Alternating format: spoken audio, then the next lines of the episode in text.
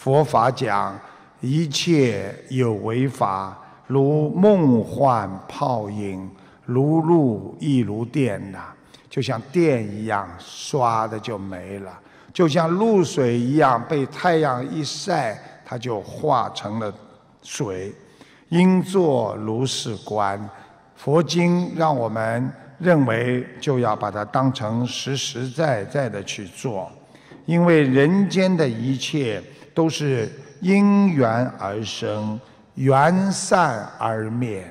想一想，我们很多自己可爱的祖母、外公外婆，慢慢的随着缘分的结束离开了我们，也是变幻无常啊。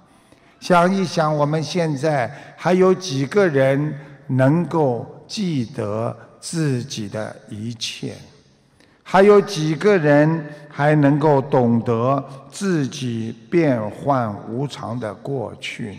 所以要在无常的世界中找出真我，放开胸怀，想通想明白，你才能在这个没有烦恼的世界中找到快乐的自我本性啊！